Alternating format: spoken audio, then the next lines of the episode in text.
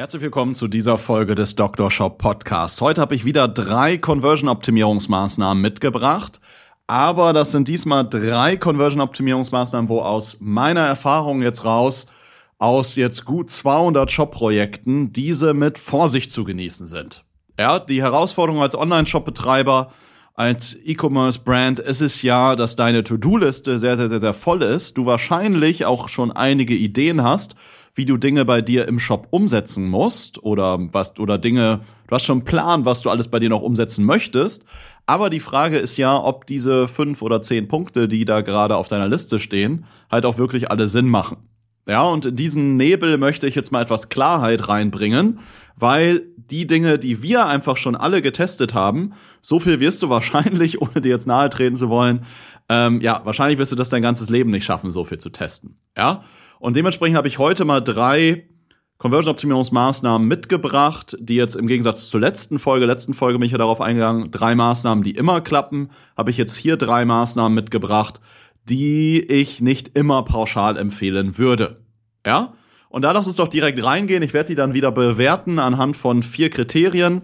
Erstens der Erfolgswahrscheinlichkeit, zweitens der Erhöhung der Conversion Rate, drittens der Erhöhung des durchschnittlichen Bestellwertes und viertens, wie einfach diese Conversion-Optimierungsmaßnahmen oder Änderungen zu implementieren sind. Ja? Lass uns also starten mit Conversion-Optimierungsmaßnahme Nummer eins. Diese ist dann eher bei uns in der Prio-Liste eher so irgendwo in der Mitte und kommt ein bisschen immer darauf an, was ich gerade für ein Shop-System habe. Und zwar geht es jetzt hier mal rein um die mobile Version und die Darstellung deiner Kategorieseite. Wenn ich jetzt deine Kategorieseite auf dem Handy öffne und ich scroll da mal durch die verschiedensten Artikel durch, sehe ich dann immer einen Artikel oder sehe ich zwei Artikel nebeneinander? Das, darum soll es jetzt hier gehen. Und meine klare, oder nicht meine klare, sondern meine nicht so klare Empfehlung ist, in den meisten Fällen solltest du auf ein Zweispalten-Design umstellen. Ja, warum? Ich sehe grundsätzlich mehr Artikel ja, ich kann einfacher in deinem Shop stöbern. Und dementsprechend ist es meistens so, dass das die bessere Conversion Rate, den besseren Umsatz pro Nutzer hat. Aber ich sage auch meistens, die Frage, die du dir stellen solltest und die wir uns auch immer stellen, ist, wie wichtig ist das Bild und wie wichtig ist es, dass ich einfach nochmal doppelt so viel Bild habe, um zu verstehen, was das Besondere am Produkt ist. Also, wenn ich jetzt in dem Beispiel, was ich zum Beispiel in unserer Conversion-Checkliste habe, habe ich einen Kunden von uns, Bavarian Boer, der verkauft unter anderem ähm, selbstgefertigte Apple Watch-Armbänder, äh, zum Großteil halt aus Leder. Und ja, es ist am Ende, es ist ein Apple Watch-Armband, ohne dem jetzt nahe zu treten. Es ist jetzt nichts, wo es ins absolut krasseste Detail darauf ankommt, dass ich jetzt jede kleine Maserung und Faser des Leders erkennen kann. Ja, das heißt, in dem Fall funktioniert ein Zweispaltendesign besser. Ja, wir haben aber auch Kunden, die Kunst verkaufen. Und da kann es durchaus Sinn machen, und da funktioniert es zum Teil dann eben besser auch, ähm, wenn ich da zum Beispiel nicht von nicht auf ein Zweispaltendesign gehe, sondern auf einspaltiges Design, weil ich da viel mehr Deta Details von dem jeweiligen Bild auch sehe und direkt vielleicht auch schon mal ja bestimmte Emotionen viel besser geweckt, wer geweckt werden können bei mir. Ich habe heute wieder hier ein bisschen Sprachprobleme anscheinend, ja, aber ähm, genau, also dementsprechend ist es jetzt hier leider so bei diesen Conversion-Optimierungsmaßnahmen, die ich hier heute präsentiere, es kommt halt drauf an. In den meisten Fällen würde ich sagen, geh auf ein Zwei-Spalten-Design in der Mobilversion, aber eben leider nicht immer. Deswegen, je nachdem, wenn wir uns da ein bisschen unsicher sind, AB testen wir das, wenn es der Shop natürlich hergibt. Also äh, AB-Tests machen bei den meisten Shops halt erst ab einer halben Million Monatsumsatz Sinn. Ähm, ja, aber sonst ist das halt nicht eine Änderung, die 100% safe ist. Ja, dementsprechend hier meine Bewertung für diese Änderung. In der Erfolgswahrscheinlichkeit gebe ich jetzt hier eine 6 von 10, weil einfach in 60, 70 Prozent der Fälle das auch zu einer Verbesserung führt. Dann in der Erhöhung der Conversion Rates eine 5 von 10, sind eher, ist eher so im einstelligen Prozentbereich. Ähm, gleichermaßen auch in der Erhöhung des durchschnittlichen Bestellwertes gebe ich auch hier eine 5 von 10. Ja, weil auch dieser da eher so im 1, 2, 3 Prozentbereich sich erhöht. In der Regel sehen wir dann so einen Umsatz pro Nutzer, der sich so im 3 bis 5 Prozentbereich erhöht, was ja aber auch ordentlich ist. Ne? Ähm, Und dann, wie einfach ist das Ganze zu implementieren, habe ich jetzt hier eine 7 von 10 gegeben. Das kommt ein bisschen darauf an. Bei manchen Shop-Systemen ist es einfach ein Klick. Bei anderen muss man das vielleicht mal einmal umprogrammieren. Ähm, und dann ist es aber auch direkt auf allen Kategorieseiten realisiert. Ja? Das jetzt mal ähm, als ähm, erste Conversion-Optimierungsmaßnahme. Komme ich zu einer zweiten Conversion-Optimierungsmaßnahme, nämlich dass wir eine Über uns Sektion auf der Produktseite mit integrieren. Ja, die meisten Produktseiten sind ja so aufgebaut. Ich habe im oberen Teil meine Produktbilder, vielleicht ein ganz, ganz, ganz, ganz mini Beschreibungstext oder so drei bis fünf Aufzählungspunkte, die die Vorteile meines Produktes beschreiben. Dann habe ich so den in den Warenkorb-Button und so weiter und dann geht's darunter die Produktbeschreibung los. Und jetzt integrieren wir unter dieser Produktbeschreibung meistens noch andere Sektionen. Ja, in der letzten Folge habe ich zum Beispiel die FAQ-Sektion vorgestellt. Die integrieren wir da ganz häufig. Und aber auch bei einigen Kunden eine Über uns Sektion. Und das ist zugegebenermaßen nicht immer ein großer Conversion-Hebel, manchmal aber auch schon. Ja, es ist zugegebenermaßen nie eine Verschlechterung, aber die Frage ist jetzt ja, kannst du dadurch, dass du diesen Bereich integrierst, kannst du deine Conversion Rate um 1, 2, 3 Prozent steigern, kannst du deine Conversion Rate um 10 Prozent steigern. Es kommt am Ende darauf an. Ja, und ich kann nicht pauschal sagen, hey, das ist immer ein großer Hebel, wie zum Beispiel die Optimierung deiner Produktbilder. Ja, ähm, sondern es kommt halt drauf an. Wo, was sind so meistens die, ja, die Einflussfaktoren, ob das jetzt ein guter Hebel ist oder halt ein mittelmäßiger Hebel oder eben gar kein Hebel. Das hängt im Grunde davon ab. Äh, erstens, äh, grundsätzlich funktioniert es besser, wenn du Produkte hast, die erklärungsbedürftiger sind. Ja, erklärungsbedürftige Produkte bringen in der Regel zwei Dinge mit sich. Erstens, der Kunde ist ein bisschen unsicherer und deswegen ist es für ihn immer ein gutes Gefühl, wenn er sieht, welches Unternehmen steckt dahinter. Ja, das möchten wir in der Über uns Sektion präsentieren wir ja kurz das Unternehmen vielleicht mit einem Bild aus dem Team und wo wir dann nochmal so die Unternehmenswerte transportieren und dann auch die Kontaktmöglichkeiten ähm, entweder direkt nennen, dass wir direkt eine Telefonnummer oder einen WhatsApp-Chat oder sowas da direkt ähm, verlinken oder dass wir einfach nur auf die Kontaktseite verlinken. Ja? Und wenn ein Kunde grundsätzlich unsicher ist, weil es ein sehr technisches Produkt ähm, ist, dann stellen wir hier bei diesen äh, Geschäftsmodellen oder bei diesen Produkten dadurch einen größeren Hebel fest. Ja? Meine psychologische Erklärung dahinter ist, ja, Menschen sehen, wer steckt dahinter, haben das Gefühl, hey, ich kann auch mal jemanden fragen. Ähm, oder wenn es Probleme gibt, habe ich da auch einen Ansprechpartner und das gibt einfach ein Gefühl von Sicherheit und dementsprechend war das da immer ein größerer Hebel der Conversion Rate. Gleichermaßen oder wo wir dann noch wieder sehen, dass das ein guter Hebel ist, wenn es grundsätzlich eher ein höherpreisigeres Produkt ist. Ja? Wenn es jetzt nicht das Olivenöl für irgendwie 10, 11 Euro ist, sondern vielleicht eher das Olivenöl für 15, 20, 30 Euro. Ja?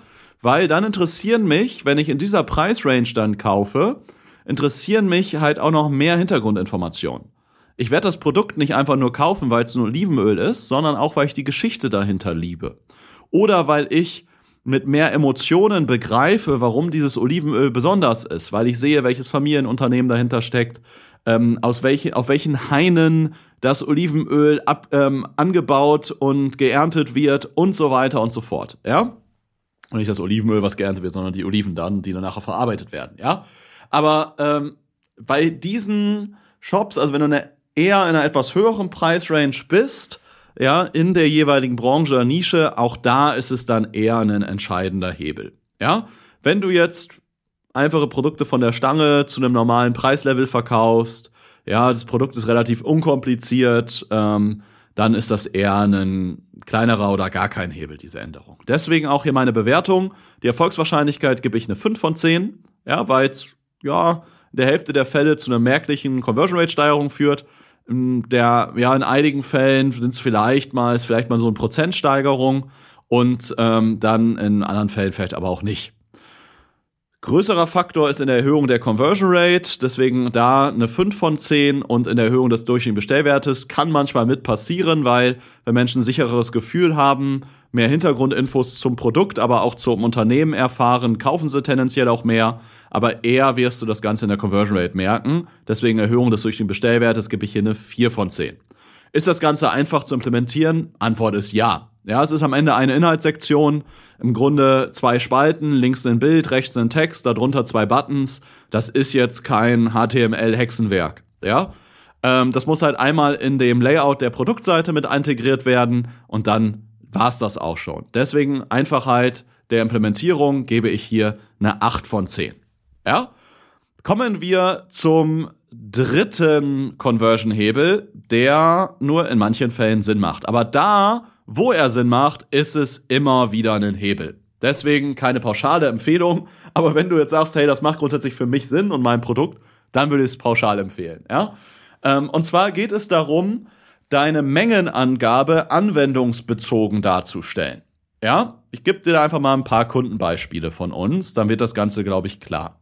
Äh, Turbogrün zum Beispiel ist Kunde von uns, die Rasendünger verkaufen. Ja, und Turbogrün stellt zum Beispiel die Rasendüngermenge natürlich nach Gewicht dar. Also ich kann einen 5 Kilo Beutel, einen 10 Kilo Sack, einen 20 Kilo Sack kaufen. Aber eigentlich gehe ich ja gar nicht mit dem Ziel in den Shop, jetzt 5 oder 10 oder 20 Kilo Rasendünger zu kaufen, sondern ich gehe ja mit dem Ziel in den Shop, meinen Rasen zu düngen. Das heißt, ich brauche am Ende nicht irgendwie 10 Kilo Rasendünger, sondern ich brauche Rasendünger für 500 Quadratmeter. Und was der Kunde in der Regel weiß, ist nicht, wie viel Rasendünger er braucht, sondern der weiß, wie viel Quadratmeter sein Rasen hat. Und dementsprechend ist die Mengenangabe, die wir kaufen hier oder die wir hier angeben, immer mit der Quadratmeterangabe verknüpft. Das heißt, ich habe die Mengenangaben in Kacheln angegeben und habe zum Beispiel in einer Kachel stehen 5 Kilogramm für 250 Quadratmeter, 10 Kilogramm für 500 Quadratmeter und 20 Kilogramm für 1000 Quadratmeter. Und so kann der Kunde dann entsprechend einfach die Menge auswählen, äh, die er halt braucht für seinen entsprechenden Anwendungsfall. Ein anderes Beispiel, Kunde von uns, den ich jetzt schon in der einen oder anderen Podcast-Folge mal erwähnt hatte, ist Bartheitskörpershop. Hey, kurzer Hinweis an dieser Stelle. Ich habe extra einen Tanzkurs gemacht und bin jetzt auf TikTok und tanze dort jede Woche mindestens dreimal, so wie du es von mir erwartest, absolut fundierten E-Commerce-Content zum Thema Conversion-Optimierung, Performance-Marketing aus den Bereichen Google, Meta und Native Ads und würde mich da freuen, wenn du mir da folgst. Du findest mich da einfach unter meinem Namen Dr. Sebastian Decker zusammengeschrieben, also DR Sebastian Decker.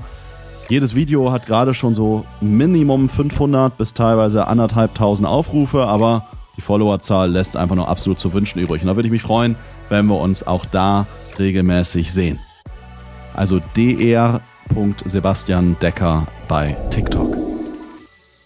Bei Bart Heizkörpershop war es vorher immer so, dass dort einfach nur stand, hey, das ist die Größe des Heizkörpers. Vielleicht stand noch die Wattzahl da.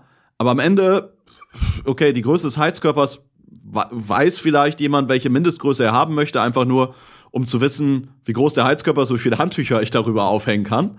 Aber viel wichtiger ist doch, wie groß, wie viel Leistung braucht der Heizkörper, damit er zu meinem Badezimmer passt. Und dementsprechend geben wir jetzt immer nicht nur die Wattzahl an bei einem Heizkörper, sondern entsprechend auch für wie viel Quadratmeter äh, Badezimmer dieser Heizkörper tendenziell geeignet ist. Ja? Ein anderer Kunde von uns, zum Beispiel Erla und Pless, die verkaufen Akustikbilder und die haben zum Beispiel einen Rechner auf der Seite, wo ich ermitteln kann, wenn ich jetzt meinen, in meinem Raum Hall habe, wie viel Akustikbildfläche ich denn brauche, um die Akustik in meinem Raum zu verbessern. Und klar, der Kunde weiß, er hätte vielleicht gerne ein Bild von 1,20 mal 80, aber am Ende will der, Bild, will der Kunde ja ein Akustikbild kaufen, immer mit dem Ziel, auch die Akustik im Raum zu verbessern. Und dementsprechend kann ich über den Rechner dann ermitteln, ähm, wie viel Akustikbild ich am Ende brauche, damit ich auch wirklich merklich eine Verbesserung des Schalls oder eine, Redu eine Reduktion des Halls auch bei mir bemerke. Ja, und in all diesen Shops ist das ein entsprechender sehr, sehr guter Conversion-Hebel. Ja, aber das macht halt nicht immer Sinn. Ja, also wenn ich jetzt Bleistifte verkaufe, ähm, dann würde ich da jetzt nicht unbedingt dabei schreiben, dass ich mit diesem Bleistift 1700 Wörter schreiben kann oder so. Ja, weil äh, ich wüsste jetzt auch nicht, wie viele Wörter ich mit einem Vergleichsbleistift schreiben kann. Ja, oder äh, was weiß ich. Es ist einfach nicht auf alle Produkte anwendbar. Aber bei den Produkten, wo es anwendbar ist, unbedingt machen. Deswegen komme ich hier zum Abschluss zu meiner Bewertung. Erfolgswahrscheinlichkeit, dass das Ganze ein Hebel ist, ist eine absolute 10 von 10 erhöht die Conversion Rate massiv für das jeweilige Produkt, eine 8 von 10, erhöht auch nochmal deutlich den durchschnittlichen Bestellwert, weil die Menschen sicherer sind, genau wissen, was sie brauchen. Äh, das heißt, auch hier eine 8 von 10. Gegebenenfalls kannst du sogar, wenn du bei größeren Mengen Staffelpreise anbietest, dadurch auch nochmal zusätzlich den durchschnittlichen Bestellwert erhöhen. Wenn ich jetzt zum Beispiel im Nahrungsergänzungsmittelbereich bin oder ich habe zum Beispiel eine Haarkur gegen Haarausfall, dann könnte ich ja nicht nur sagen, hey, es sind jetzt 200 Milliliter Shampoo oder äh, 30 Pillen drin, sondern ich könnte, könnte sagen, eignet sich für zwei Monate Kur. Ja, und wenn du aber die vier Monats Kur kaufst, ja, kriegst du halt nochmal drei, fünf, zehn Prozent Preisvorteil. Und so kannst du natürlich auch nochmal deinen durchschnittlichen Bestellwert steigern.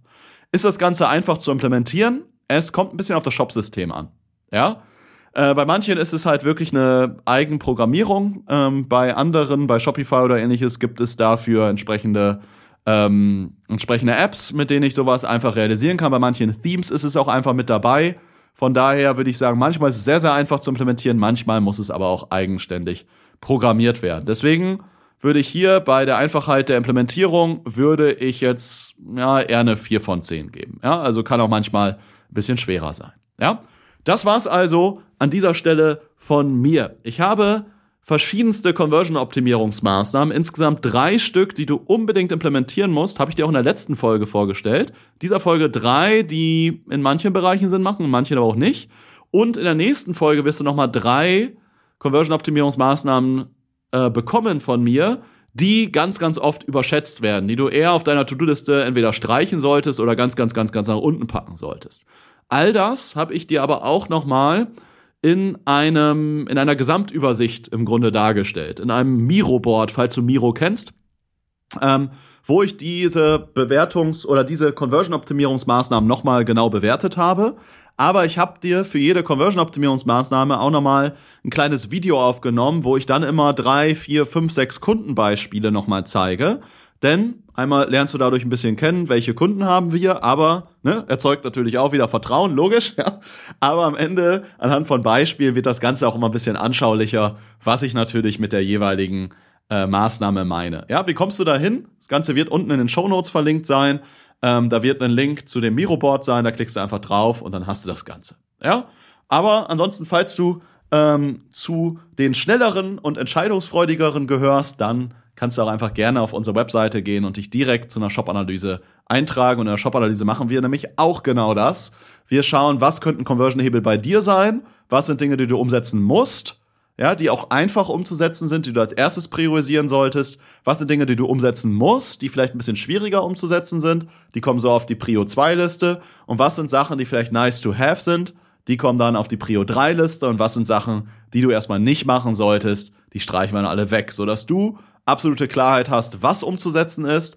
Und wir können dich dabei natürlich dann auch unterstützen, wie du das Ganze exakt umsetzen solltest. Weil wir haben die ganzen Press Practices runtergebrochen in Schablonen, Vorlagen und geben dir aber ganz, ganz eng immer wieder Feedback zu deinem Shop, zu entsprechenden Entwürfen, die du dir erarbeitest. Oder wir können dich auch aktiv durch unsere Grafikerin, durch unsere Texterin entsprechend auch äh, unterstützen, diese Sachen einfach auch in deinem Shop umzusetzen, wenn du selber die Kapazität nicht im Unternehmen hast. Ja, melde dich dazu gerne einfach über unsere Webseite wolf-digital.de einfach zu so einer Shop-Analyse und dann melden wir und melden wir uns bei dir entsprechend zurück. Dann freue ich mich, wenn wir uns da bald kennenlernen. Und ansonsten freue ich mich natürlich auch, wenn du in der nächsten Folge wieder dabei bist, wo es dann eben um drei Conversion-Hebel geht, die einfach absolut überschätzt werden, wo teilweise so viel Zeit für verbraten wird und was einfach gar keinen Sinn macht. Ja? Oder klick entsprechend in den Show Notes mal gerne auf den Link zu dieser Conversion Checkliste, zu meinem Miro Board. Ja? Das war's von mir. Ich bedanke mich für deine Aufmerksamkeit und ähm, ja, freue mich, wenn du wieder das nächste Mal dabei bist und wir uns da wieder hören oder bald wieder sehen in der Shop-Analyse oder bei uns auf dem YouTube-Kanal. Und freue mich auch, wenn du hier dem Podcast gerne mal eine Bewertung da lässt, weil da frage ich ehrlich gesagt viel zu selten nach. Jetzt höre ich aber wirklich auf zu plappern, wünsche noch einen schönen Tag, viele Bestellungen und bis zum nächsten Mal. Dein Sebastian. Ciao.